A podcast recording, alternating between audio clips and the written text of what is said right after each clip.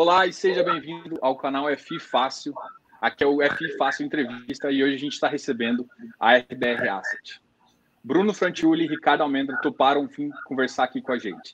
E nesse, nesse, nessa ideia a gente não tem pessoas melhores para falar do que o Bruno e o Ricardo.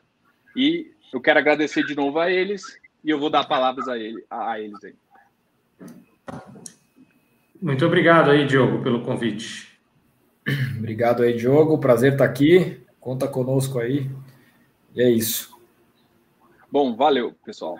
A minha ideia aqui, gente, vocês vão, vão saber que eu sou um pouco, eu sou cotista também. Então, eu, de vez em quando eu vou falar como, como especialista em fundos imobiliários e de vez em quando eu vou ter um pouco mais de paixão falar que eu invisto no, no, nos fundos e justamente eu vou fazer perguntas de cotista mesmo. E a, a, ideia aqui é justamente mostrar um pouco de como é a RBR. Então, eu vou, vou perguntar também um pouco da história de vocês, justamente para o pessoal se sentir mais próximo dessa história. E algumas perguntas também em relação a, a planos futuros, por exemplo, FI desenvolvimento, que é, uma, que é uma pegada de incorporação que você já tem, talvez uma pegada de equity também, e a gente pode poder, é, talvez, levar isso. E aí, vocês começaram também na parte de properties, comprando a parte de log, essas, essas questões. Então vamos começar falando o seguinte, vamos começar a falar um pouquinho da história do, da RBR e dos fundos, né? Começando do RBRF até o RBRL, que é o último aí de vocês. Tá bom, eu vou falar um pouquinho da gestora, e aí, Brunão, você puxa dos fundos depois, o que, você acha? Fechado. Bom, uh, Diogo, a gente começou essa, essa gestora faz cinco anos, uh, mas o plano, o planejamento dela começou há oito anos. Eu fui da Red Grifo, depois Credit Suisse Red Grifo, e, e no final de 2011 eu me desliguei com o plano de. Eu era um sócio minoritário, pequeno, a gente vendeu a participação para o Credit Suisse, eu fiquei no Credit Suisse muitos anos, tive bastante responsabilidade lá eu, e basicamente sempre ligado ao mundo de investimento, de consultoria de investimento, gestão de, de carteira, uh, nunca focado 100% imobiliário, alocando também em, fundos imobiliários, uh, mas uh, o que, que eu percebia? Eu percebia que o investidor brasileiro amava investir em imóveis, mas ele nunca investia através do mercado de capitais. Estou falando nunca, talvez de um jeito exagerado. Ele eram mundos muito separados. E eu falei, essa história aqui que estava começando a nascer de fundos imobiliários, vários monoativos, um alguns poucos com gestão ativa, eu falei, putz, não faz sentido o brasileiro ter uma parcela tão grande do patrimônio dele no mercado imobiliário e isso ser tão distante do mercado de capitais. Existe esse instrumento que é o fundo imobiliário. Se a gente olhar lá para fora, nos Estados Unidos, a gente vai ver que a indústria de fundos imobiliários, as características não são 100% iguais, mas você tem os chamados REITs, uh, que, que representam um mercado gigantesco, mercado de um trilhão de dólares, mercado extremamente líquido. Uh, 20% dos americanos investem nisso lá, né, de toda a população americana. Os, os, investidores institucionais em peso investem nisso. Eu falei, putz, é aqui que eu quero apostar. Eu acho que aqui tem uma oportunidade muito grande, porque a legislação já estava criada e era um mercado muito pequeno. Então, essa tese, ela, durante os anos de 2012, 13 e 14, eu fui CEO de uma incorporadora. Então, esse foi o meu planejamento. Até o final de 2014, eu não podia ter nenhuma gestora. Eu tinha uma cláusula, assim como todos os sócios da Red Grifo, a gente tinha uma cláusula de não compete, de não competição. Então, eu respeitei, obviamente, essa cláusula e no final de 2014 eu montei a RBR. O Bruno é um dos cinco primeiros que estavam lá. Uh, somos hoje nove sócios. Eu montei junto com Guilherme Bueno, que é de uma família uh, do mercado imobiliário, eu era CEO da incorporadora da família dele. É, a gente foi sócio nesse negócio, eu saí e ele veio junto para com esse sonho da gente montar uma gestora independente, uma gestora que só faz imobiliário, mas que desde o início a cabeça era o seguinte: a gente tem, a gente tem que entender muito de imobiliário. Mas a gente não pode, a gente tem que ser agnóstico em relação a, a o que fazer no imobiliário. Se é galpão, se é corporativo, se é shopping, se é hotel, se é terreno, se é desenvolver um prédio do zero, dívida, o papel, o CRI, o certificado de receita. Se a gente entende de imobiliário, a gente tem que usar a nossa inteligência nesse mercado como um todo. Tem hora que é melhor correr determinado tipo de risco, tem hora que é, que é melhor correr outro tipo de risco. E foi isso que a gente montou. Então, é, esperem da gente uma empresa 100% dedicada ao mercado imobiliário, só que é um monte de coisa diferente, perfil muito diferente. Eu vou passar a bola aí para o Bruno comentar um pouquinho. Legal. A gente administra hoje, nesses primeiros mais um pouquinho mais de cinco anos de vida da RBR, a gente está batendo hoje na, na casa de 3,7 bi, são nove sócios, já 30 pessoas na companhia. E ao longo desses anos, como o Ricardo falou, a gente sempre sonhou em ter uma empresa que tivesse inteligência para conseguir cobrir qualquer tipo de investimento do setor imobiliário. Então a gente foi montando o que a gente chama das nossas caixinhas de atuação. Então hoje a gente tem cinco. Deixa eu mirar aqui na, na câmera, né? Tem cinco. Quatro estratégias no Brasil e a gente tem também uma estratégia offshore, né? Falar de Brasil, é, a gente tem uma área, primeira área, que a gente chama aqui a área de desenvolvimento, onde estão os fundos imobiliários com mandato para produzir ativos do zero. Então, esse é o fundo imobiliário que vai comprar o terreno, aprovar o projeto na prefeitura e subir o prédio, seja ele residencial ou seja ele comercial. Hoje, a gente tem por volta de um bilhão de reais nessa estratégia. São estratégias ilíquidas, normalmente são esses, esses, esses fundos ainda são voltados somente para o público profissional, porque é ilíquido, tem muito risco. Acho que é, incorporação, acho que é o que há de mais complexo de investimento imobiliário pela natureza do negócio. Putz, você comprar um terreno em São Paulo, aprovar, lançar daqui cinco anos, acertar o time do mercado, taxa de juros. O Brasil é um país super tranquilo, né? De estabilidade política. Então, é, essa parte de desenvolvimento é para a profissa, né? Para o público profissional. Então a gente tem essa área de desenvolvimento, aí a gente montou uma segunda área, que é a nossa área de tijolo, vamos dizer assim. São 30, é... só para complementar, já são umas 30 e quase 35 terrenos é, que a gente já comprou. 35 tem prédios, são, tem prédios que a gente já entregou, que tem lá gente morando, e tem terreno que ainda não, nem começou a obra. Então, são 35, são uns 30 projetos residenciais, todos em, na, em São Paulo, capital, e tem mais ou menos cinco projetos de prédios corporativos também em São Paulo, capital. Até hoje, e assim vai permanecer por um tempo, a gente, quer, a gente só faz desenvolvimento em São Paulo, capital. Então, essa área de desenvolvimento, quem toca é o sócio Guilherme Bueno Neto, ele tem toda uma equipe embaixo dele. Aí a segunda caixinha é a nossa área que a gente chama de properties, de renda ou de, de ativos prontos, né, ativos performados. Essa é a área que, normalmente, quando o investidor é mais inexperiente, vamos dizer assim, pensa em fundo imobiliário e fala, ah, é um fundo que compra imóveis. Né? Então, essa é a área que a gente compra imóveis. Tem o RBR Properties, RBR P11. Esse sim é um fundo voltado para o público em geral, ele está em bolsa, ele negocia aí todo dia. E esse fundo ele tem uma estratégia, a principal estratégia dele, a estratégia core, que a gente chama, é comprar ativos do segmento corporativo, que a gente atua principalmente em São Paulo capital, porque é onde o mercado é mais desenvolvido e as oportunidades aqui estão aqui em São Paulo hoje, e ativos logísticos, né?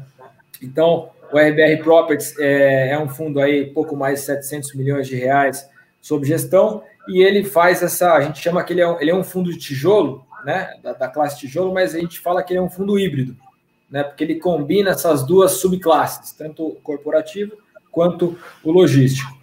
No RBR Properties, é, tem uma peculiaridade que é, dentro do RBR Properties, a gente opcionou os ativos logísticos e para comprar esses ativos logísticos, a gente montou um outro fundo, que é o RBR Log, né? que ainda é um fundo, um fundo, é, um fundo também de baixíssima liquidez, porque o principal investidor ainda é só o RBR Properties. Tem algum, algum outro investidor cotista que comp conseguiu comprar a cota, mas a liquidez é super baixinha. Mas é, a gente fez essa operação porque no nosso entendimento, você conseguir é, usar do mercado de capitais, né, usar do mercado de fundos imobiliários para conseguir comprar o tijolo, acho que é a maneira mais eficiente, né? porque você vai estar tá, você vai estar tá, é, diversificando o seu risco, né? Diversificando é, você, é, e, e, você vai ter a liquidez, né? Quando você lista em bolsa, você tem a liquidez. Então a gente tem essa preferência em comprar ativos através de fundos imobiliários. Tá? Acho que a, a grande pensa que amanhã, através desse nosso grande fundo de renda, que é o Properties, a gente fala queremos diminuir um pouco a parte de um galpões. De eu vou, eu vou vender 5 milhões de reais do nosso patrimônio. Se você não. Eu não preciso fatiar o meu galpão em 20 pedaços e vender um pedacinho. Eu vou lá vendo um pouquinho desse fundo. Então é para ganhar essa, esse instrumento, né? O fundo imobiliário dá essa vantagem e uma liquidez muito maior. Perfeito. Então, essa é a segunda certeza. caixinha. Terceira caixinha, vou acelerar aqui, né? É, é a área de crédito imobiliário né? Que daí tem os fundos imobiliários, FII, só que não compra imóvel e não compra terreno. Esses são os FIIs que só compram, só investem em operações de dívida, que são os CRI, Certificado de Recebíveis Imobiliários. O que é o CRI? A gente gosta de falar que a melhor maneira de você entender um CRI é um CDB, só que com um lastro real. Enquanto no CDB você empresta dinheiro para o banco, no CRI você vai emprestar normalmente dinheiro para uma empresa do setor privado, normalmente do setor de real estate, né, do setor imobiliário, você vai emprestar um dinheiro para ela e você vai pegar por contrapartida imóveis em garantia e, além disso, alguns fluxos de recebíveis imobiliários em garantia. Então, você constrói essa dívida. Você, Diogo, trabalhou já nesse mercado antes de se tornar esse profissional aqui da, da, é, da indústria de, de, de comunicação. E é, então sabe muito bem disso, como é que funciona esse mecanismo. Algo super importante é, é a estruturação dessa dívida, é você conseguir formalizar essas garantias, né? Porque é, se eventualmente der algum problema, você precisa estar apto, né? E ter condições de executar a sua garantia e defender os interesses do, do, do dono do dinheiro, dos, consequentemente dos investidores, né? Então a gente tem dois fundos de, de CRI na, na RBR, o RBRY e o RBR11.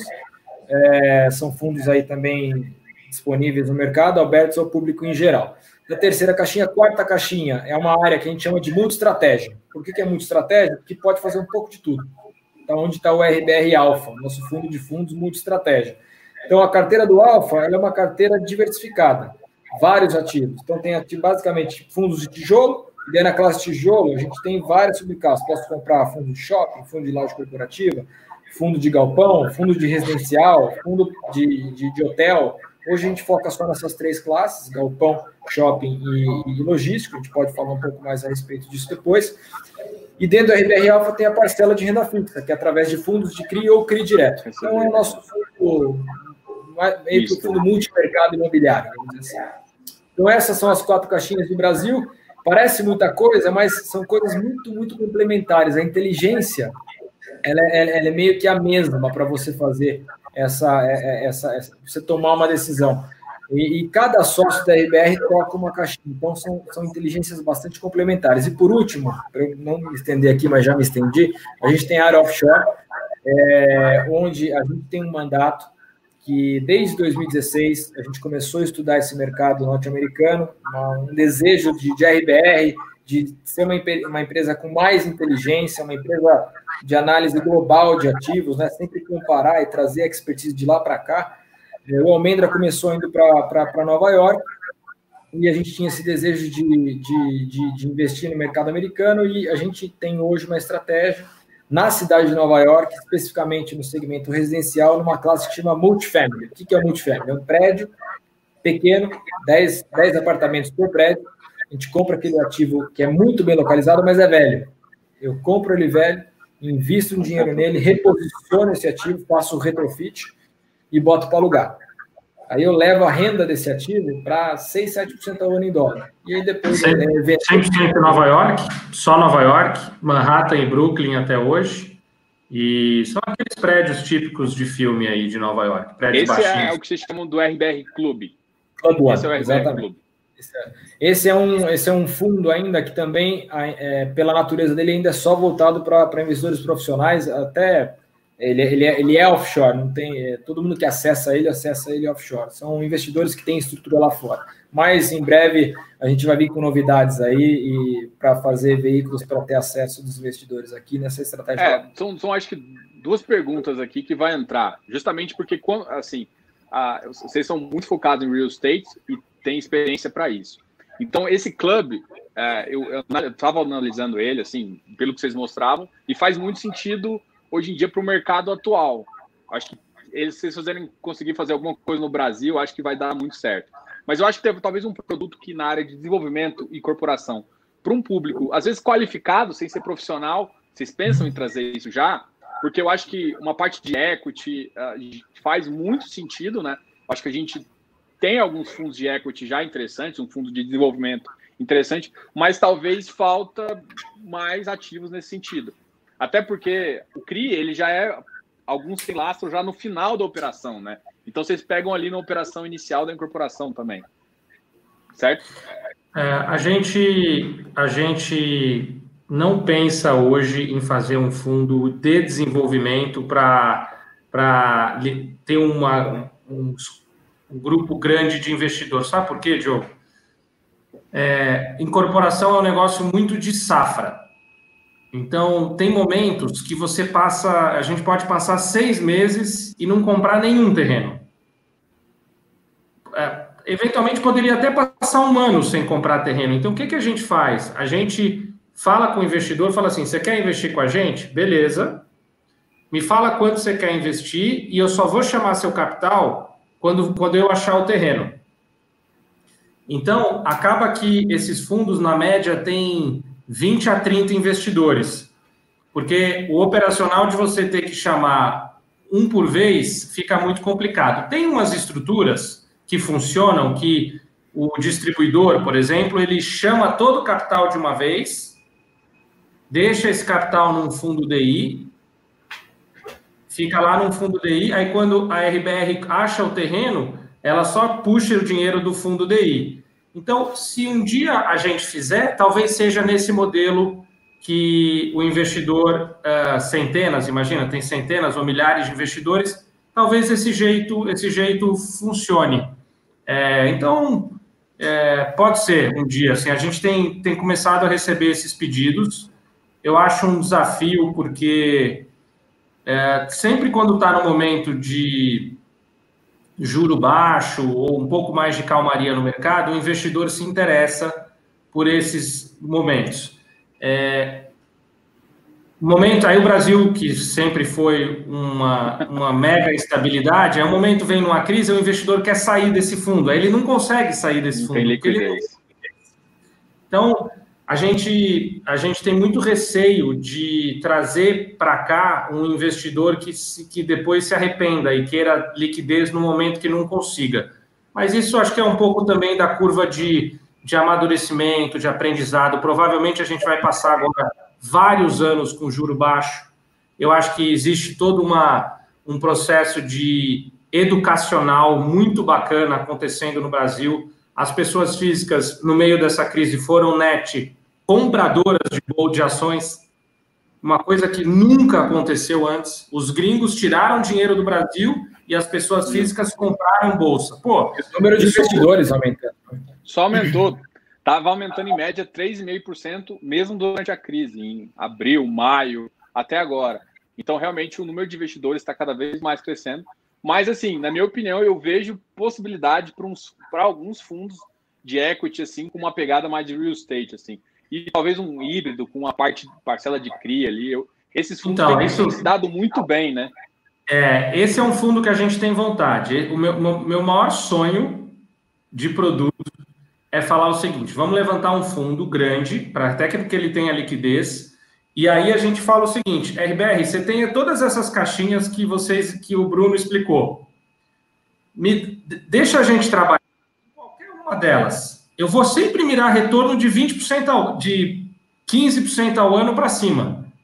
Seja uma dívida, seja um prédio para retrofitar, ou um terreno para desenvolver, ou um terreno que eu quero comprar, porque eu acho que está barato, eu vou aprovar um projeto, depois eu vou vender o terreno que eu não vou querer correr o risco da construção, e deixar a gente trabalhar como uma grande firma de investimento imobiliário, fazendo aquilo que a gente acha que é o melhor risco-retorno para o investidor. É, é, exatamente isso que um fundo multimercado faz, né, Diogo?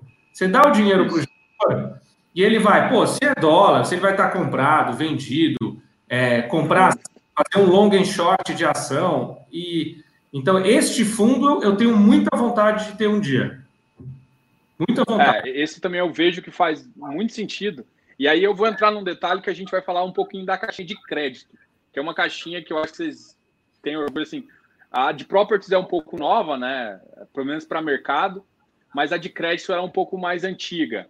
E essa de crédito, a gente, é, no relatório de vocês, assim, inclusive eu, vou dar os parabéns, que vocês mudaram o mercado. Eu acho que muita gente vai começar a copiar vocês.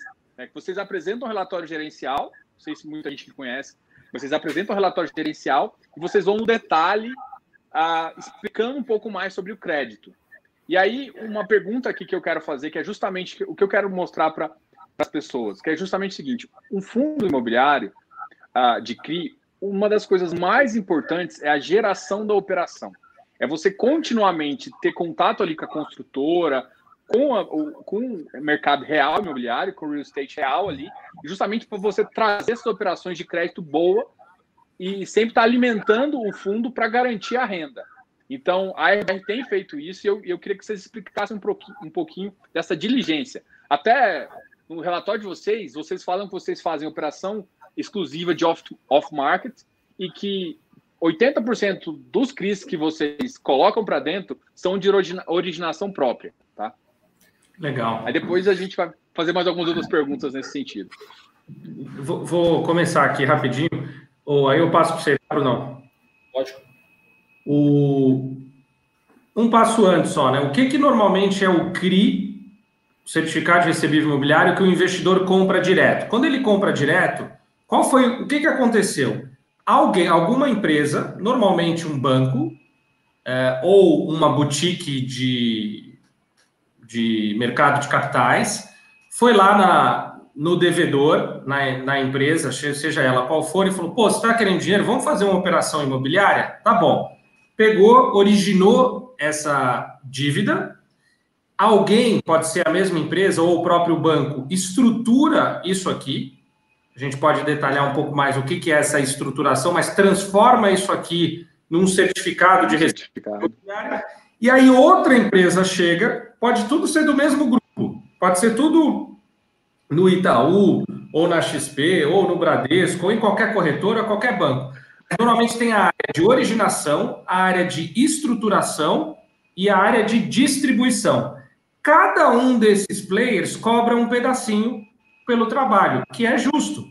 Ele cobra um pedacinho, um FII, uma taxa, que normalmente é uma taxa de é, 1%, 2% sobre o valor de toda a operação. Cada um desses, dessas partes cobra um pedacinho. O que, que a gente faz na RBR? 80% dos casos, a gente foi o originador, a gente foi o estruturador e a gente não precisa pagar pela distribuição, porque é o nosso fundo que compra. Precisam comprar. Então, é, existe todo, todas essas taxas viram retorno para o investidor. E a gente cobra Não cobra, e não cobra nem pela originação, nem pela estruturação. Não cobra nada, nada, nada. O que a gente cobra é, é a taxa, é 100% transparente. A gente transforma tudo esse CRI, vai render inflação mais 8, e aí o nosso fundo, no resultado final dele, vai cobrar é, a taxa, no caso do nosso principal fundo, que é o RBRR, a gente cobra 0,8% ao ano de taxa de uh, gestão da RBR. Como a empresa hoje, é, a gente tem uma capilaridade muito grande, porque eu, tô, eu, eu tenho sócios na rua olhando para comprar terreno, outro olhando para comprar é, é, prédio pronto, outro olhando dívida, outro olhando. Então, isso gera muito negócio. Né? Isso gera muito, o fluxo de negócio é muito grande. Então, a gente acaba que a, a, as originações de crédito, elas pelo tamanho que a gente está hoje, começam a, a, a, vir meio que por osmose. Então, Organicamente. Então, está discutindo com uma incorporadora um terreno que para comprar junto. Aí não chega no, no, no preço, fala, ó, oh, tudo bem, eu não vou comprar aqui, não vou ser sócio aqui, mas se você quiser, eu te empresto dinheiro para você comprar esse terreno. Entendeu? Então, várias isso. Vários, vários é, a gente tem muitos, é, hoje mais de 100 mil investidores, né? E a gente tem essa, é, essa esse perfil de fazer bastante live, né? Fazer, se mostrar bastante para o mercado e, e, e, se abrir bastante para o mercado, né? vários agentes autônomos, assessores de investimentos até cotistas ligam para a RBF e falam, pô, tenho aqui uma operação assim, assim, assado, tal. Já saiu umas 3, 4, 5 operações assim, operações assim, entendeu? De investidores que, que trazem. E aí tem detalhes que você conhece bastante e acho que vale a gente comentar. Por exemplo, quando a gente pega um imóvel em garantia, é, existe toda uma ciência por como você formaliza essa garantia. O instrumento jurídico mais forte, com jurisprudência, seguro no Brasil, chama-se alienação fiduciária. Fiduciária. Então, o que a gente faz é. Você, só que aí, um detalhe simples, né? Você pode, por exemplo, se você está pegando um ativo como alienação fiduciária, é, na matrícula do imóvel, suponha, é um apartamento ou é um prédio, na matrícula do imóvel está lá escrito que aquele imóvel está alienado fiduciariamente para a empresa tal. Ou seja, quando se esse devedor quiser vender esse imóvel para alguém, este alguém vai ver não que não pode, né? Que quer dizer, fala assim, eu só vou comprar, a matrícula só vai vir para o meu nome se o devedor liberar isso, se o credor liberar isso. E a gente não vai liberar se a dívida não for quitada. Então, essa é completamente diferente, na nossa opinião, por exemplo, você ter alienação fiduciária do imóvel ou você ter cotas de uma empresa da, da, da SPE, da Sociedade de Propósito Específico, que normalmente é o nome da empresa que é detentora de um terreno ou de um imóvel. Então, se nós temos na RBR um rating, né, uma classificação de risco para cada operação, a gente fala sobre isso no relatório. Se eu tenho alienação fiduciária do imóvel, a minha, minha, minha nota para esse critério de risco é muito boa. Se eu não tenho alienação fiduciária do imóvel e sim de cotas da SPE, a minha nota é pior. E assim vai. Né? Então, a construção de uma operação de crédito é uma, eu, eu, é uma ciência que não é trivial. Eu sou um baita de um medroso de crédito. Eu morro de medo de crédito. Por isso que eu sempre falo assim: eu não empresto dinheiro sem garantia real e com alienação fiduciária feito da maneira correta, nem para o Bill Gates. Eu não, a gente não empresta. Nunca você vai ver uma operação de crédito na RBR que não tenha a, a garantia imobiliária e o lado jurídico muito bem resolvido, entendeu? Então, não, não quer dizer que eu estou certo e só a RBR sabe fazer crédito. Não, longe disso. Quer dizer que é só, esse é o jeito que a gente sabe fazer, entendeu? Esse tempo atrás eu fiz uma live justamente com uma advogada eh, para mostrar essa parte uh, de segurança imobiliária. E a, a, voz dela foi justamente o seguinte: Diogo, essa é uma lei antiga e realmente a alienação fiduciária de imóveis já é uma coisa batida e que funciona. Então, o pessoal pode confiar na alienação. O que eu, o que eu comentei lá também é que existe outro tipo de alienação que é aí que pode gerar um pouquinho de dúvida que tem no mercado. É, que é alienação de cotas, alienação de ação, é, tem umas sessões aí, alienação é, fiduciária também, que é aqui que vai no aval do sócio, que, que são assim, se for uma garantia complementar, vale a pena, mas a, a, a base ali tem que ser a alienação fiduciária do imóvel, que isso dá uma garantia muito melhor. E aí, falando o rating de vocês, que eu acho que foi uma novidade que acho que me incentivou a ficar, a comprar cada vez mais, assim, o, o fundo de vocês. Estou falando como cotista, não como não como especialista em investimento, mas o que me incentivou foi justamente isso.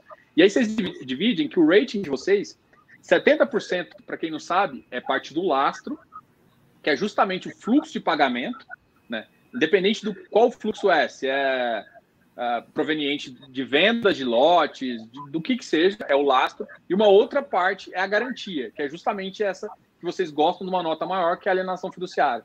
Então, 70% do CRI de vocês é, a, a, maior nota é justamente nesses dois fluxos. E, Peso e eu é chamo é dado... isso de boa operação.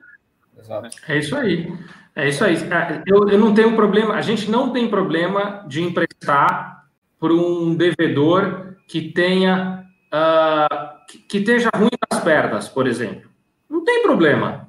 Se você está ruim das pernas, mas você não está. É, é, se você está ruim das pernas, mas você me dá um prédio na Faria Lima inteiro, alugado para uma empresa AAA, né? uma empresa, uma super empresa que o aluguel que ela paga todo mês está cedido fiduciariamente, fez a cessão fiduciária desse, desse recebível, e, e, normalmente a gente faz o seguinte, o recebível ele tem que ser suficiente pelo menos para pagar os juros, muitas vezes ele paga os juros e uma parte do principal, mas pelo menos o recebível paga os juros, e normalmente eu tenho de uma vez e meia a duas vezes o valor do principal como garantia real desse bem. Esse imóvel, esse prédio na Faria Lima vale de uma vez e meia a duas vezes o valor da dívida.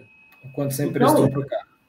É, pô, veio essa crise, essa crise toda. Cara, não não está fazendo cócegas assim no fundo em termos de receio de algum, algum devedor não vai pagar. Meu, tem muita proteção. Além desses recebíveis, outras proteções. Vai lá, Bruno. É, você vai colateralizando, blindando ainda mais a operação. Então, além dessas, dessas, desses dois componentes que o Almendra falou, aí começa a ter criatividade, você vai, você vai deixando essa dívida cada vez mais estruturada. Você exige que tenha co-obrigação dos sócios. Né? Então, é, tem que ter aval na pessoa física, é, aval na jurídica. Normalmente também a gente tem um, tem um mecanismo que a gente chama de fundo de reserva. O que, que é o fundo de reserva?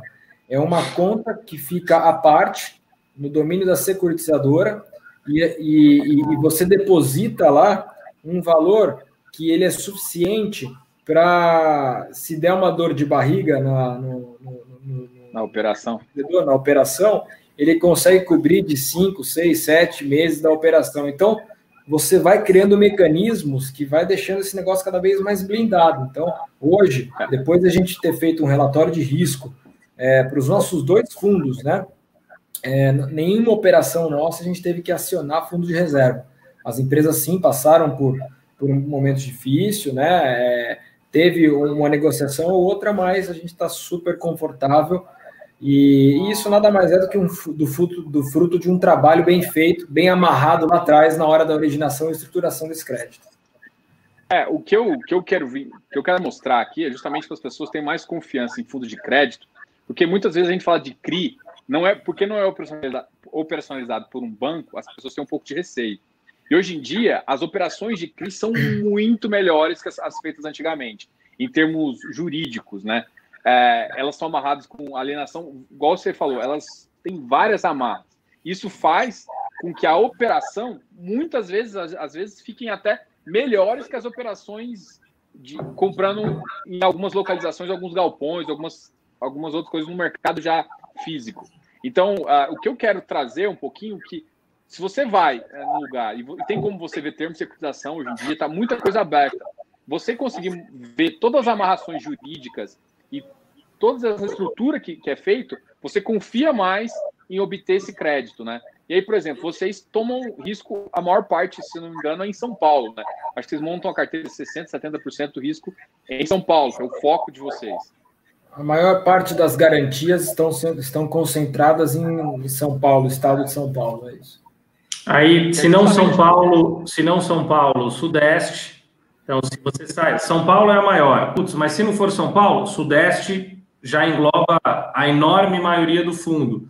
E a gente evita é, locais aonde a jurisdição é mais suscetível a um, a um, a um a coisas que você não consegue controlar. É, você vai no cartório, você não consegue executar a matrícula porque o cartório você já entendeu, né? Então, o imponderável, né? Se o, você emprestou não, dinheiro. Se eu não conheço a região. É. é, se você emprestou dinheiro, imagina, para um grande empresário local de uma cidade pequena.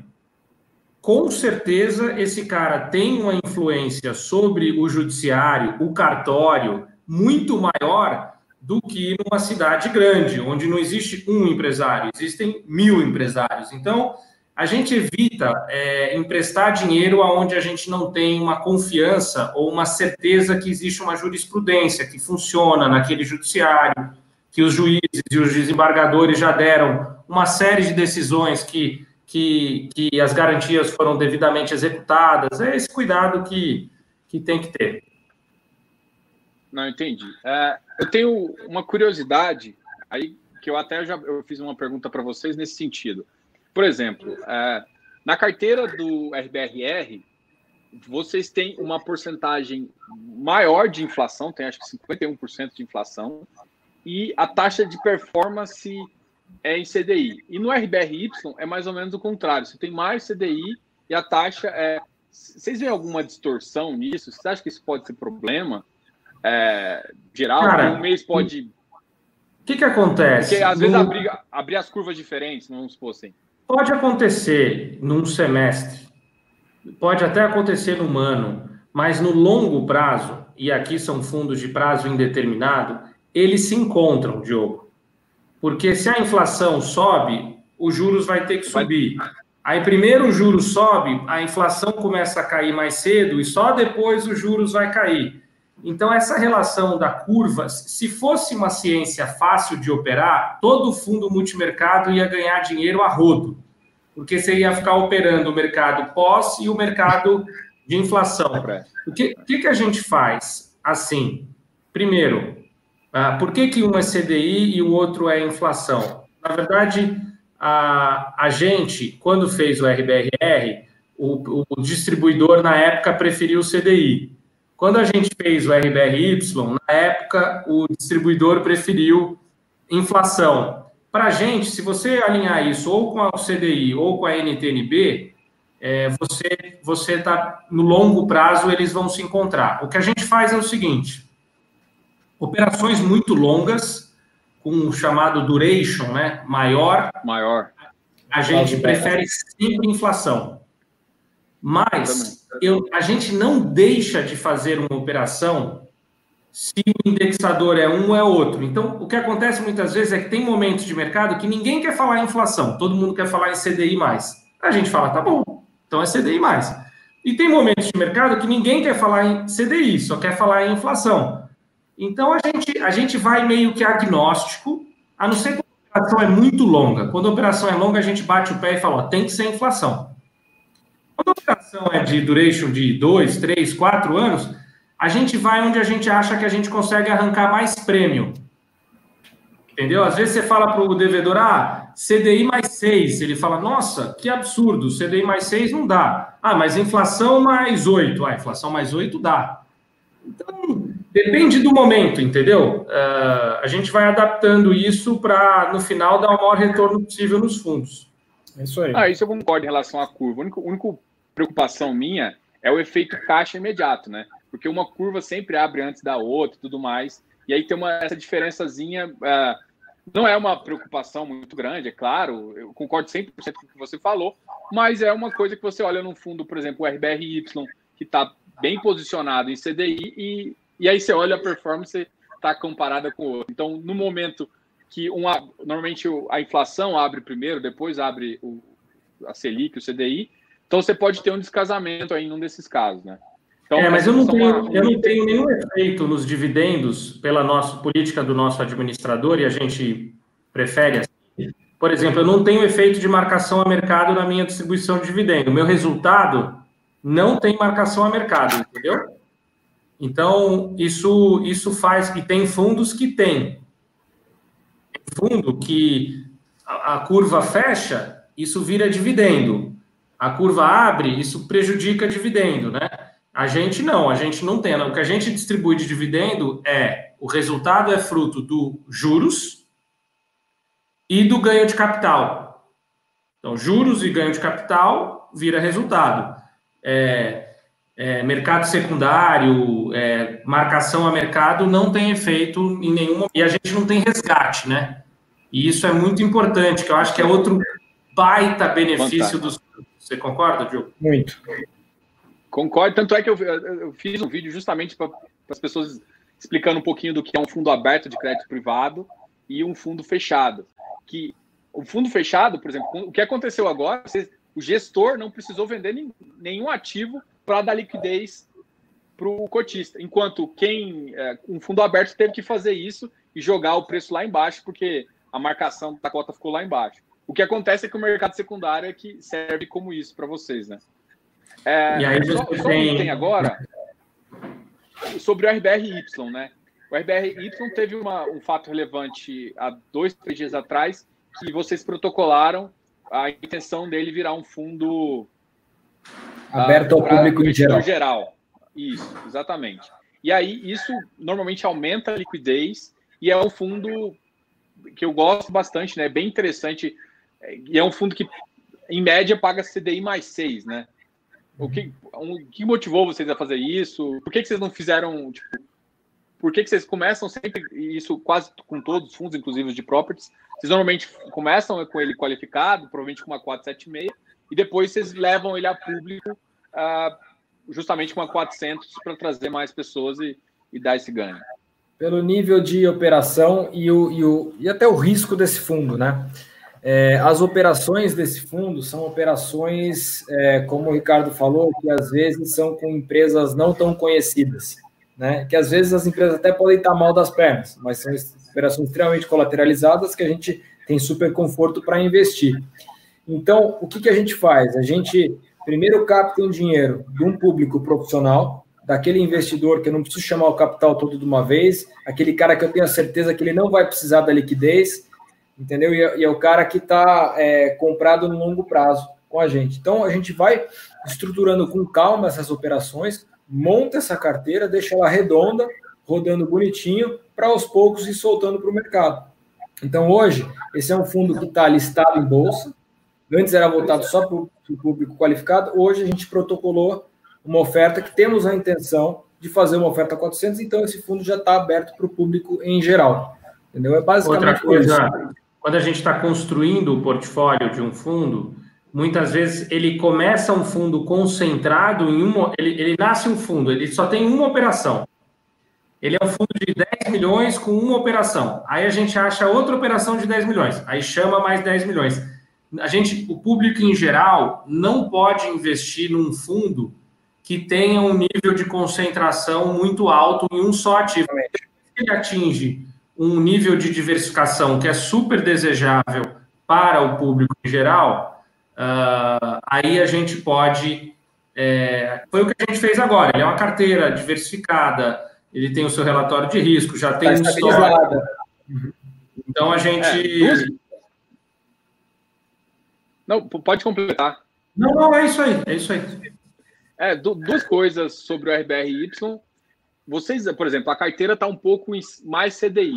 Vocês, vocês acham que, por exemplo, por esse motivo a carteira não achou? Porque hoje em dia, é, tudo bem que o IPCA também está tá, tá em níveis muito baixos, mas uma carteira de GPM hoje em dia está um pouco melhor, né?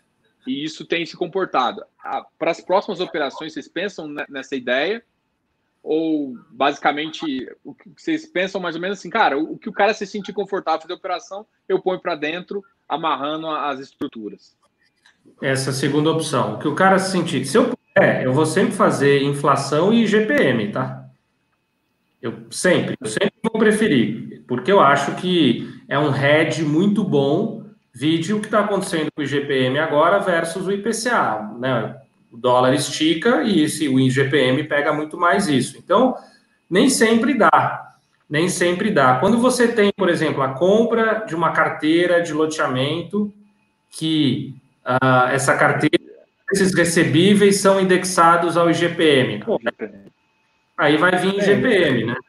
Mas é, a gente faz, a gente não faz muito, né? Carteira de loteamento não é o que a gente mais que a gente mais a gente compra, olha, gosta, mas é, é, tem uma série de pré-requisitos para a gente fazer uma, tipo, esse tipo de operação que, do ponto de vista de formalização, que normalmente não dá, mas a gente compra também.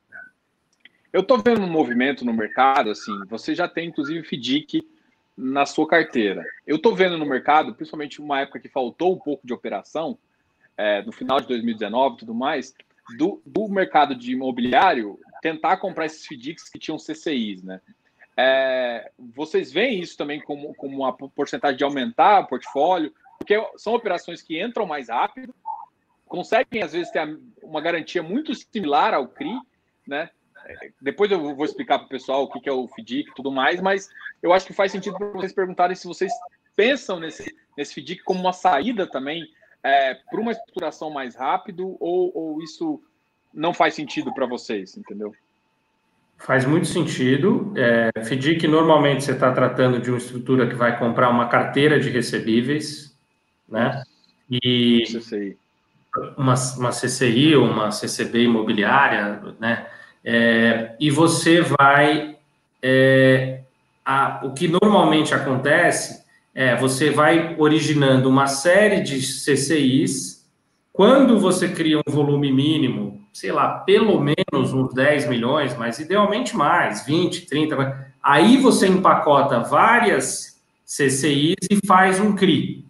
Então você precisa de volume. Você, precisa de, você não monta volume em uma semana. O CRI tem um custo. É, então, o FDIC é um instrumento que te dá muita agilidade para você ir fazendo, falar uma palavra que para você é super comum, a gente depois a gente explica que é o warehouse, né? Você vai fazendo o armazenamento de, de, dessas várias operações de carteira e depois essas operações de carteira vão virar um CRI. Né? Então, é, o FDIC é um instrumento, tu, tudo isso no final, Diogo, para mim, por que, que essas coisas vão surgindo? Porque o juro é baixo e todo mundo quer alternativa de investimento para ganhar um pouco mais. Enquanto a Selic era 14, puta, ninguém ficava pensando em estruturas diferentes, FDIC e tal. É, era mais raro. Aí você precisa começar a ser criativo para entregar um retorno bom para o teu investidor.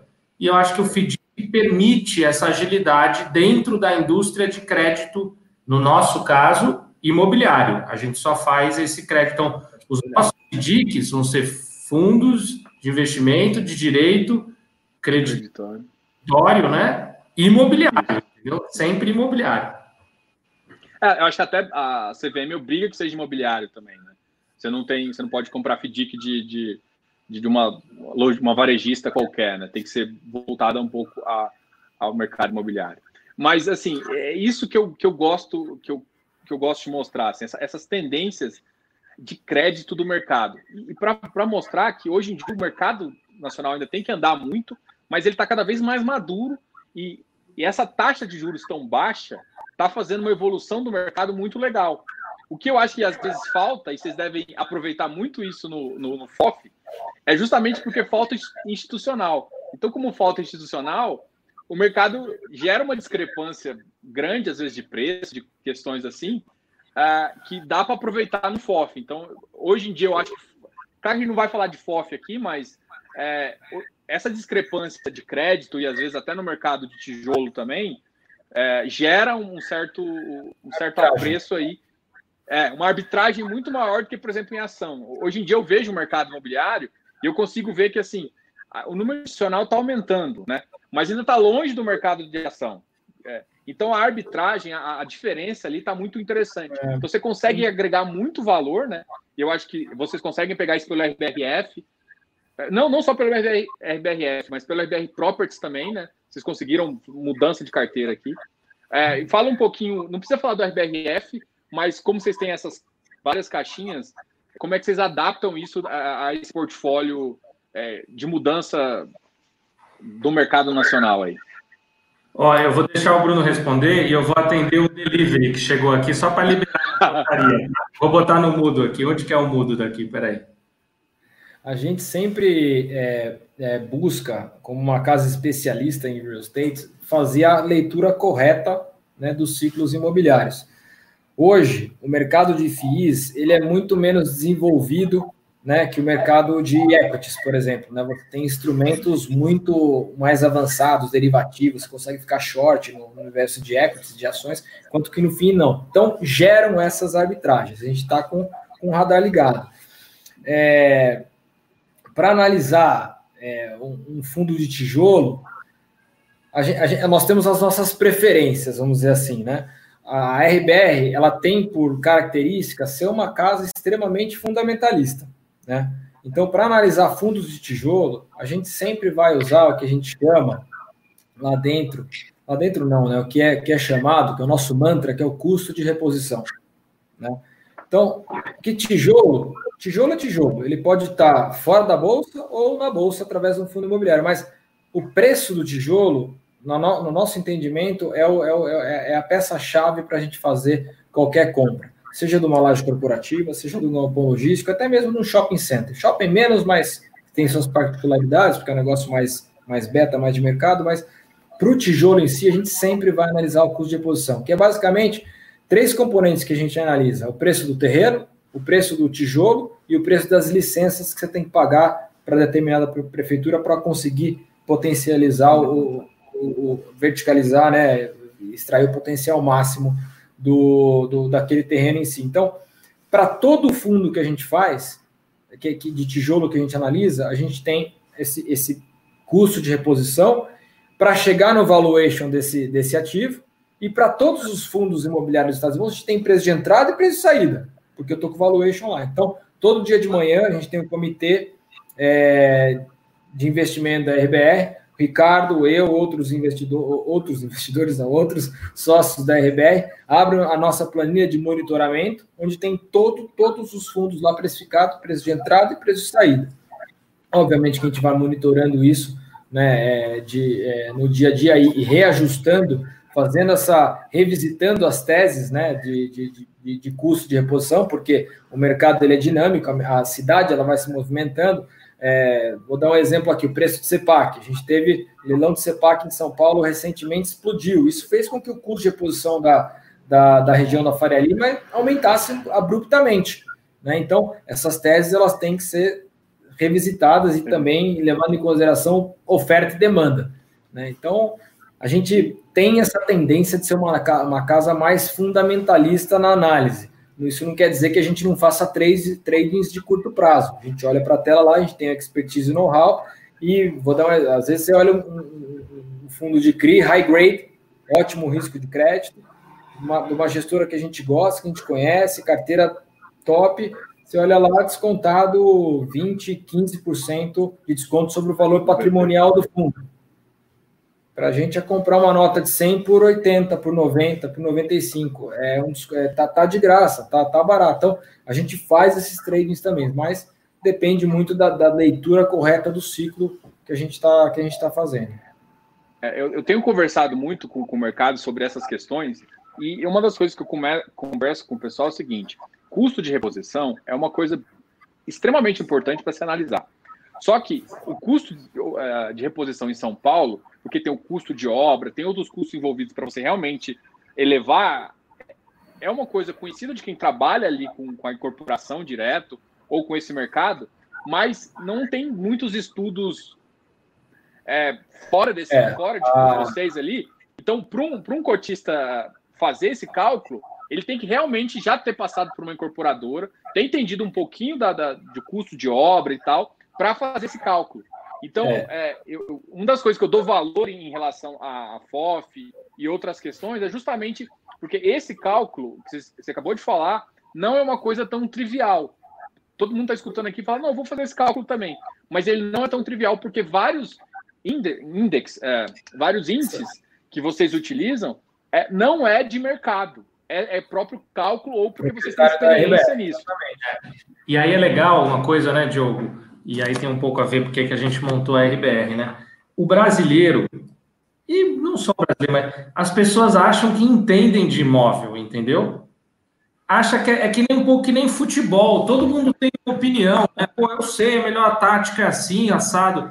Cara, imóvel é difícil pra caramba. É muito, é muito. Você não. Ah, vou comprar é aqui porque não tem como perder dinheiro tal, mas você, você sabe como é que é, é, é preço de terreno aqui está subindo ou não? Como é que é a demanda? Como é que é a oferta? Se você for alugar, por quanto que vai alugar? Né? Quem são seus concorrentes? O que está acontecendo com a, com a, o que que a, o último plano diretor da cidade, é, é, discussões de mudança num plano diretor, isso vai valorizar ou vai desvalorizar o seu imóvel?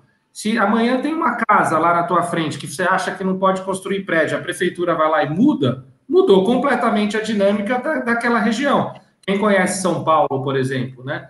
Tem aquela região ali, aquele eixo que hoje está bombando, que é Faria Lima com Rebouças. toda a região ali do Largo da Batata e de Pinheiros. Que entrou ali.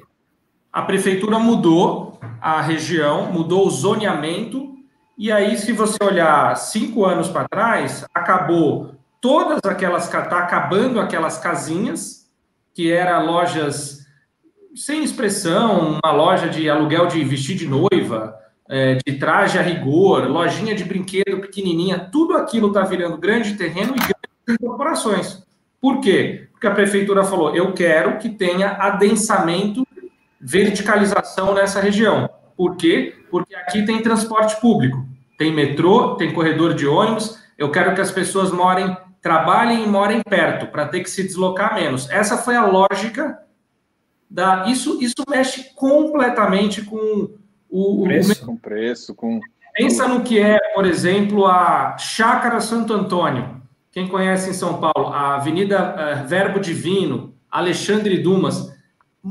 Muitas das principais empresas de São Paulo, multinacionais, estavam ou na Avenida Paulista ou lá. Ah, um pouco na Berrine. Não tinha Vila Olímpia.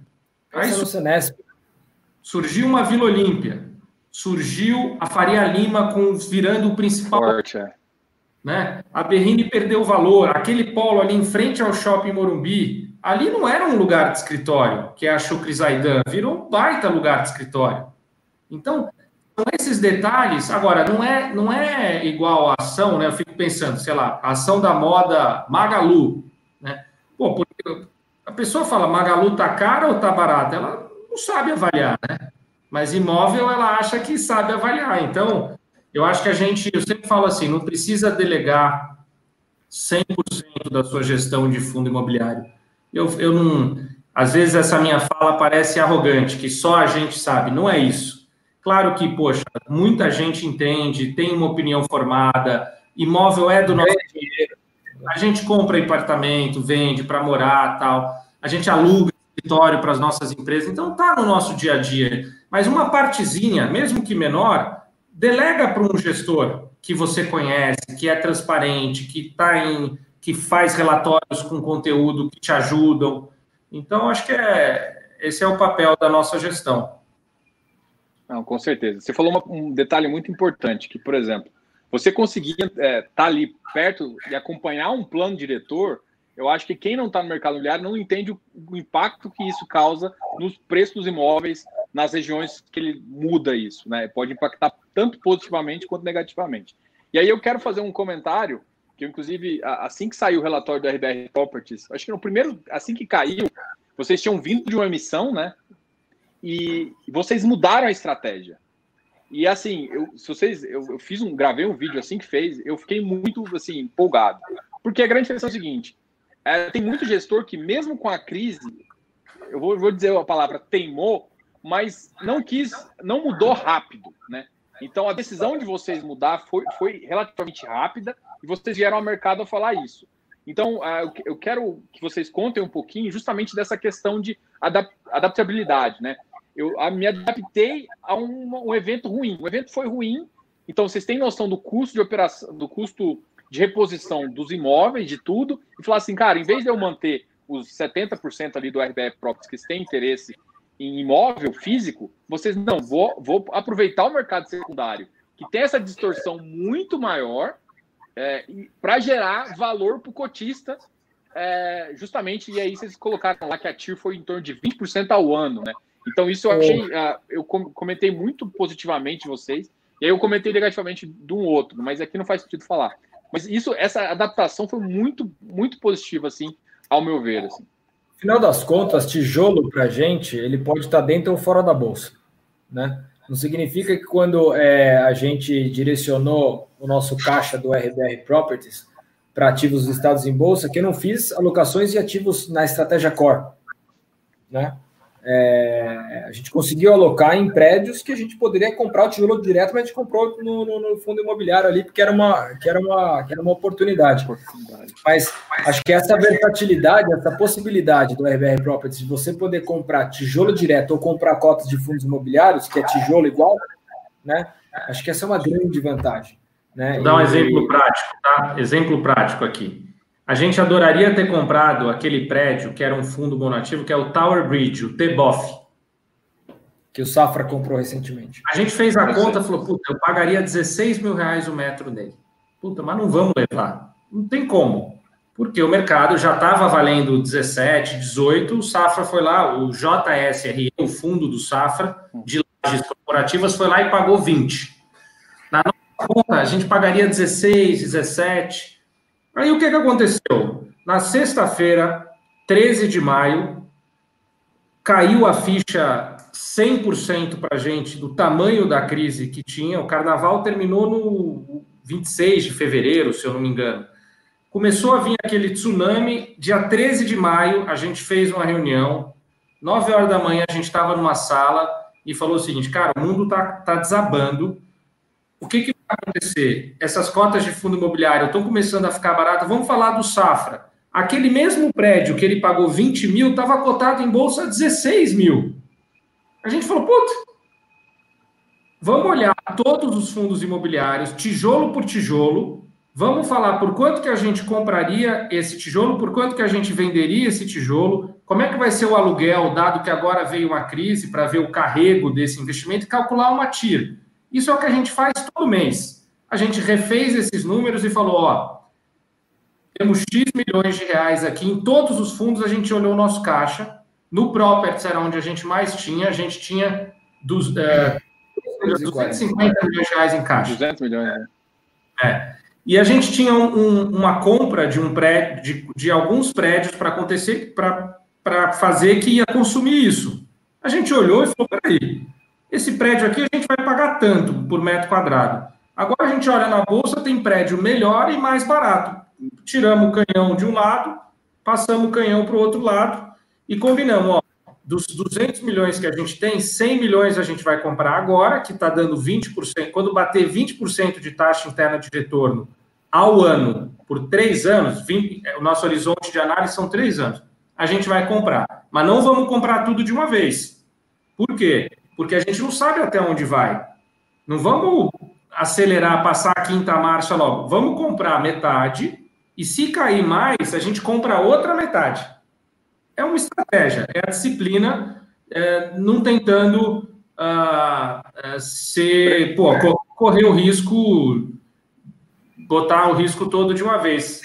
Tem a notícia boa: a gente comprou 100 milhões e já ganhamos um dinheiro. Notícia ruim, a gente não comprou 200. Então, porque tudo voltou já, né? Ó, boa parte. Então, e, a, e agora vai, gera um problema bom para vocês, né? Gera um problema bom, porque parte do parte do, do dinheiro que vocês têm alocado, agora vocês têm assim, pô, eu tinha um pipeline antigo que às vezes eu quero comprar. Aí você tem uma ideia boa, ou você vende com um certo lucro, ou você vai ao mercado e pega mais dinheiro. E o mercado agora está positivo. Vocês veem alguma coisa nesse sentido? Eu, eu imagino que tanto para o RBR Properties quanto com o RBR Log, deve ter alguma coisa aí no pipeline de vocês que a gente pode esperar aí? Pode esperar a oferta dos dois, nada definido ainda, então não tem ninguém contratado. A gente até, se tivesse já algum tipo de, de previsão, a gente não poderia nem comentar do ponto de vista regulatório, mas é provável que os fundos façam emissões ao longo dos próximos seis meses, vamos falar assim. Vocês, vocês escreveram no último relatório do RBR Log, agora estou na dúvida se é do Log ou do Properties, mas que a região de Extrema e Cajamar ali, que é as regiões Prime, que todo mundo tem de olho, é, no logístico, que a gente pode esperar alguma coisa nesse sentido aí? Pode esperar, estamos de, de olho nessas regiões. E quando o RBR Log vai virar um 400, né? Na hora que vocês vierem com essa oferta. Quando ele vai virar um, um investidor em geral. Eu acho que mais para o quarto trimestre, ou quarto trimestre desse ano, ou primeiro do trimestre do ano que vem, alguma coisa assim. Ah, agora sim, em termos de fluxo de caixa, olhando o RBR Properties, né? Em termos de fluxo de caixa futuro, vocês acham ainda que eles vão, ele vai sofrer nesse segundo semestre um pouco com rendimento? Se a gente for olhar só rendimento, esquecer pensar em ganho de capital no, no curto prazo. É, quem, é, quem é esse? O RBR Properties. No curto prazo, eu acredito que no segundo semestre é, eu imaginei que teria uma melhora uh, em termos de rendimento, né, de renda, mas pode ainda demorar um pouco esse Covid e, e a inadimplência voltar, continuar alta e, e, mais negociações. O que, que vocês estão vendo para o fundo nesse sentido? Nossa inadimplência não foi alta. Nos piores meses da crise, a gente conseguiu coletar 90% do, do, do, do, do aluguel a, a, o perfil dos ativos da RBR Property, seja das lajes corporativas, seja dos galpões logísticos, são ativos muito, muito bem localizados com inquilinos premium. Então, a gente sofreu menos com isso, né? É, então, assim, a gente não vê, não vemos aí, acho que pelo contrário, acho que olhando para o segundo semestre, eu acho que é bastante positiva a distribuição de rendimento do RBR Properties, lembrando que o RBR Properties, é, a gente tem um compromisso de abrir mão de taxa de gestão em 2020, caso a gente não consiga entregar um dividend yield mínimo de 7,1% ao ano, frente à cota IPO, que foi de 87,45%. Então, a última coisa que a gente quer é trabalhar de graça, obviamente. Então, mas a gente tem é, conforto, vamos dizer assim, em dizer aqui que a gente deve conseguir atingir o nosso objetivo principal aí, que é bater essa meta interna nossa aí. É. Então, as perspectivas para você em relação ao segundo semestre são positivas. Isso eu tenho recebido bastante perguntas, né? É, como é que é as perspectivas dos gestores em relação ao segundo semestre? É, eu imagino que seja um pouco positiva, porque vocês já estão começando a pensar em emissão, né? Eu acho que o mercado, e, e a prova disso, eu sei que vocês, vocês fizeram um anúncio ontem, foi o RBRF, né? A RBRF veio, acho que um dos primeiros ativos que voltou de 400. E ontem vocês comunicaram, eu estou falando aqui porque foi comunicado por vocês ontem, é, em fato relevante, que na verdade a, já consumiu 220 milhões da oferta original de 305. Então isso mostra que o mercado está com apetite de comprar no primário.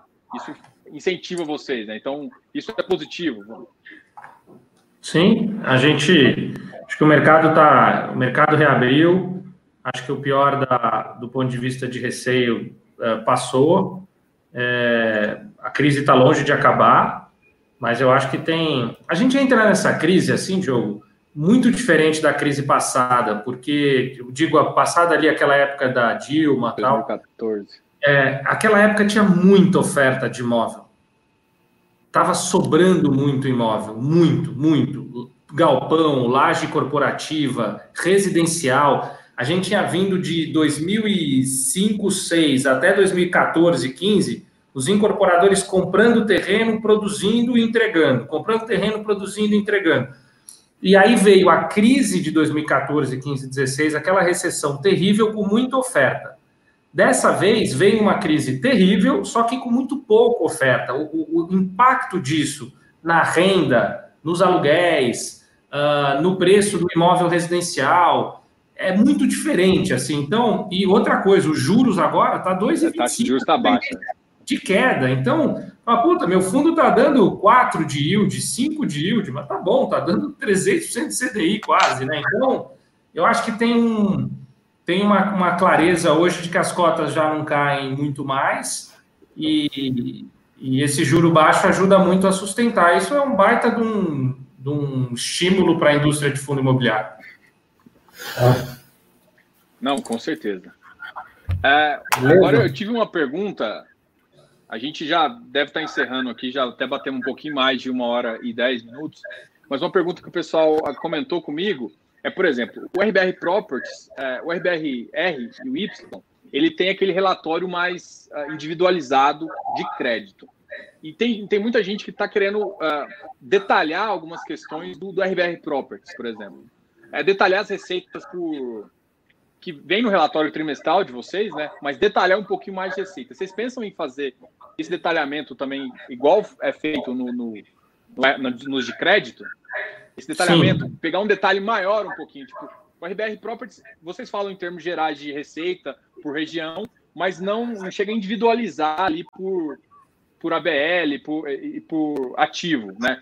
E aí você consegue fazer uma, uma característica um pouco mais individualizada também nesse ativo. A gente termina, a gente vai melhorar o relatório do Properties, ele está em evolução. É, a gente recebeu alguns feedbacks nesse sentido. O Properties ele é um fundo em alocação. Então, uh, e tem dois imóveis, especificamente um deles, que é uma receita imobiliária super importante, é um prédio na Vila Olímpia, na rua Casa do Ator, edifício Celebration. A gente aluga esse prédio para Prevent Senior. Era um inquilino que saiu no final do ano, a gente botou a Prevent Senior, passou o aluguel de. Eu não vou falar o valor do aluguel aqui, mas a gente passou o aluguel. Eu já ia falar, estava empolgado aqui, já me segurei. Passou. É, aí passou, aumentou o aluguel mais de 50%, só que a gente deu carência para ele. A carência acaba agora em junho. Então, esse é um dos, uma das melhoras significativas do rendimento do fundo. Então, a gente vai começar a dar esse todo esse detalhamento lá para clareza para vocês, entendeu? É falha nossa, aqui a gente vai melhorar. E aí, não, assim, eu tenho que elogiar, eu já elogiei em relação ao RBR, que vocês fizeram isso diferente no mercado e eu já escutei de, de outras gestoras que vão começar a copiar vocês. Isso é, um, é aumentar a régua do mercado é sempre muito positivo. E aí eu vou fazer um pedido de cotista de novo, porque como eu sou meio, uh, eu gosto de analisar carteira por carteira, gosto de analisar termos de securitização, gosto de fazer isso, eu queria pedir que vocês colocassem o, o, número de série de cada ativo, porque às vezes eu quero olhar se é uma operação sênior, meso, subordinada, e aí podia colocar isso lá no relatório para ficar mais fácil também. Não sei se tem como, se enche muito. É... Eu vejo. A informação é uma informação pública, não vejo Sim, é um... nenhum problema em, em colocar, não. Tá, tá anotado aqui, a gente vai passar. O Guilherme Antunes é o pai da criança ali do dia a dia, né? Ele que toca o sócio dedicado à área de crédito, e ele que ele a equipe dele, ele, o Franklin, o, Guilherme Manupela, o Ricardo Imamura e o Alexandre, é, eles que, que, que, tocaram, tocam esse, esse fundo no dia a dia, fizeram esse relatório de risco, eu acho que eles vão adorar esse pedido, para ser sincero. Eu, eu, eu que seguro, às vezes, o Antunes, porque senão ele quer, ele quer abrir tudo. Eu falo, isso aqui não pode, o devedor vai ficar bravo com a gente, a gente não pode abrir essa informação. Então, ah. é, ele vai gostar. Não, bom, porque assim, é, essas questões eu gosto de olhar também, essas, e eu gosto de explicar para o pessoal para falar. Então, em termos de, de, relatório, cara, eu, eu acho que é um dos melhores relatórios do mercado. A gente Obrigado. tem, tá numa evolução muito positiva e eu, eu gosto disso, né? E em termos é, de evolução, eu acho que a RBR ela começou muito bem. Eu vou, a gente já está com uma, uma hora e doze live. Tem uma pergunta aqui que eu acho que o pessoal tem me feito, que é, que é justamente aqui, ó, do Lucas, que é justamente os contratos de 2021 do RBR Properties, né? Porque eu acho que ele, ele já me tinha, tinha me falado isso, ele tinha me mandado uma mensagem e eu acabei não perguntando. Que é justamente o seguinte: em 2021 está com uma. É, eu acho que está com 50% de. Uh, 30% de, de novos de revencimento de contrato e 50% de revisional. É, então, isso, eu acho que isso é um, um pouco de medo, justamente entrar em 2021 tendo que renegociar muitos contratos ou tendo que ou tendo que é, contar com o vencimento de muitos, né? Então eu acho que é mais para dar uma tranquilidade. Vocês deram uma noção de que o mercado, na verdade, nos, nos ativos que você tem, eu estou falando para vocês aqui, mas eu entendi que no mercado que você, nos ativos que você tem, vocês estão vendo, na verdade, é uma tendência de aumentar, do revisional ser para cima e não para baixo. Mas a, gente, a gente comprou. A gente, é uma ótima pergunta. A gente comprou é, uns imóveis que a gente acredita é, num preço por metro quadrado muito barato, na nossa opinião. Por quê? Ah, a gente comprou, no mercado fala num cap rate de 8,5. Tudo bem, mas 8,5, o que, que é a conta, o cap rate? O aluguel vigente pelo preço que você está pagando. Esse é o cap rate, é o yield. Se o aluguel é muito alto, você vai pagar um preço por metro quadrado muito alto. Se o aluguel é baixo, você vai pagar um preço por metro quadrado baixo, considerando que você tem esse 8,5 de yield no, de renda que você comprou. A gente sempre faz a conta do preço por metro quadrado. Você nunca vai ver a gente pagando um preço duas vezes o custo de reposição do imóvel. Ah, não, mas tem uma renda de 8% ao ano. Cara, não vamos pagar. Se o preço estiver muito fora, a gente não vai pagar. Então, o que, que a gente fez no Properties? Comprou imóveis baratos e que a gente. O, o aluguel estava. Aluguéis que foram negociados. Para ele vencer em 2021, o aluguel foi renegociado em 2016. 2016 estava no meio da a crise bombando. Então, o aluguel que a gente conseguiu é um aluguel muito abaixo de mercado. Então, o que a crise pode fazer é o seguinte: putz, eu, ach, eu achava que a gente ia subir 20%, 30% o valor do aluguel. Talvez a gente não consiga subir. Talvez a gente suba menos. Talvez a gente não suba. Depende, é caso a caso, mas a gente tem excelentes inquilinos que eu posso garantir uma coisa para você: ele não vai arrumar um imóvel com a mesma qualidade para pagar menos. Não vai. Então, essa é a nossa grande proteção. Eu tenho, primeiro, um bom imóvel. Segundo, o aluguel está super barato. Então, pô, se o, se o inquilino não quebrar, e se ele quebrasse, aí não tem contrato que, que, que segure. Aí, aí, aí default, default não, mas o cara quebrou, né? É, é nem você falar assim, pô, eu entrei na crise com um imóvel na Faria Lima que está alugado a 100 reais. Pô, eu acho, se eu fosse renovar esse ano, eu ia levar talvez para 200 reais, 100 e 200 reais antes da crise. Agora, se tiver alguém na Faria Lima, num prédio AAA, pagando 100 reais, e ele for renovar hoje, ele vai, o, o, o proprietário vai subir o aluguel para 150. Hoje, no meio, hoje ele vai subir. Ah, não é mais 200, mas é 150. Então, Faria Lima é, pô, é o melhor lugar do escritório do Brasil, tal. Nem tudo que a gente tem no Properties é, é Faria Lima, claro, mas a gente está bem tranquilo quanto a isso. De verdade, é, a proteção nossa é essa: ter um bom imóvel que está no aluguel muito barato. Não, fechou.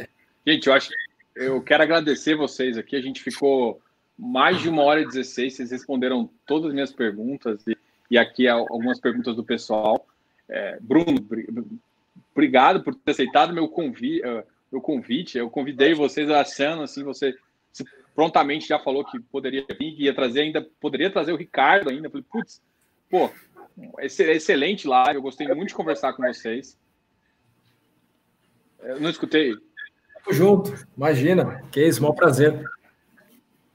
E, e elogiar aqui um pouquinho a RBR, né? Justamente foi uma das gestoras que mais veio a, a público e, e, mostrando transparência, né? O que a gente gosta nesse mercado, para quem gosta de investir em FI, é ver os gestores aqui, ver a carinha deles falando dos ativos, vendo a paixão deles pelos ativos e a confiança que eles têm. A, ver o Ricardo falando da confiança que ele tem na, nos ativos dele, eu acho que isso dá uma segurança para quem está investindo muito importante. Vendo você falando também, Bruno, e obrigado novamente. Obrigado. Eu que agradeço, para a gente, eu sempre gosto de falar, é um privilégio. Você, a gente tem que agradecer você, porque hoje a RBR tem mais de 110, 115 mil cotistas. É muito difícil a gente poder falar com esses cotistas, e você nos oferece uma oportunidade de falar não só com os cotistas, mas com vários entusiastas de fundo imobiliário, que a gente pode se aproximar. Então, é, para a gente é muito bom, entendeu? É uma forma que a gente faz. E o Bruno falou um pouco antes da gente entrar no ar, né? quando começou essa crise, a gente tinha todos os sócios um objetivo: é o seguinte, ninguém vai fazer mais live que a gente. Porque a gente gosta de investidor, a gente precisa explicar para o investidor o que a gente está fazendo.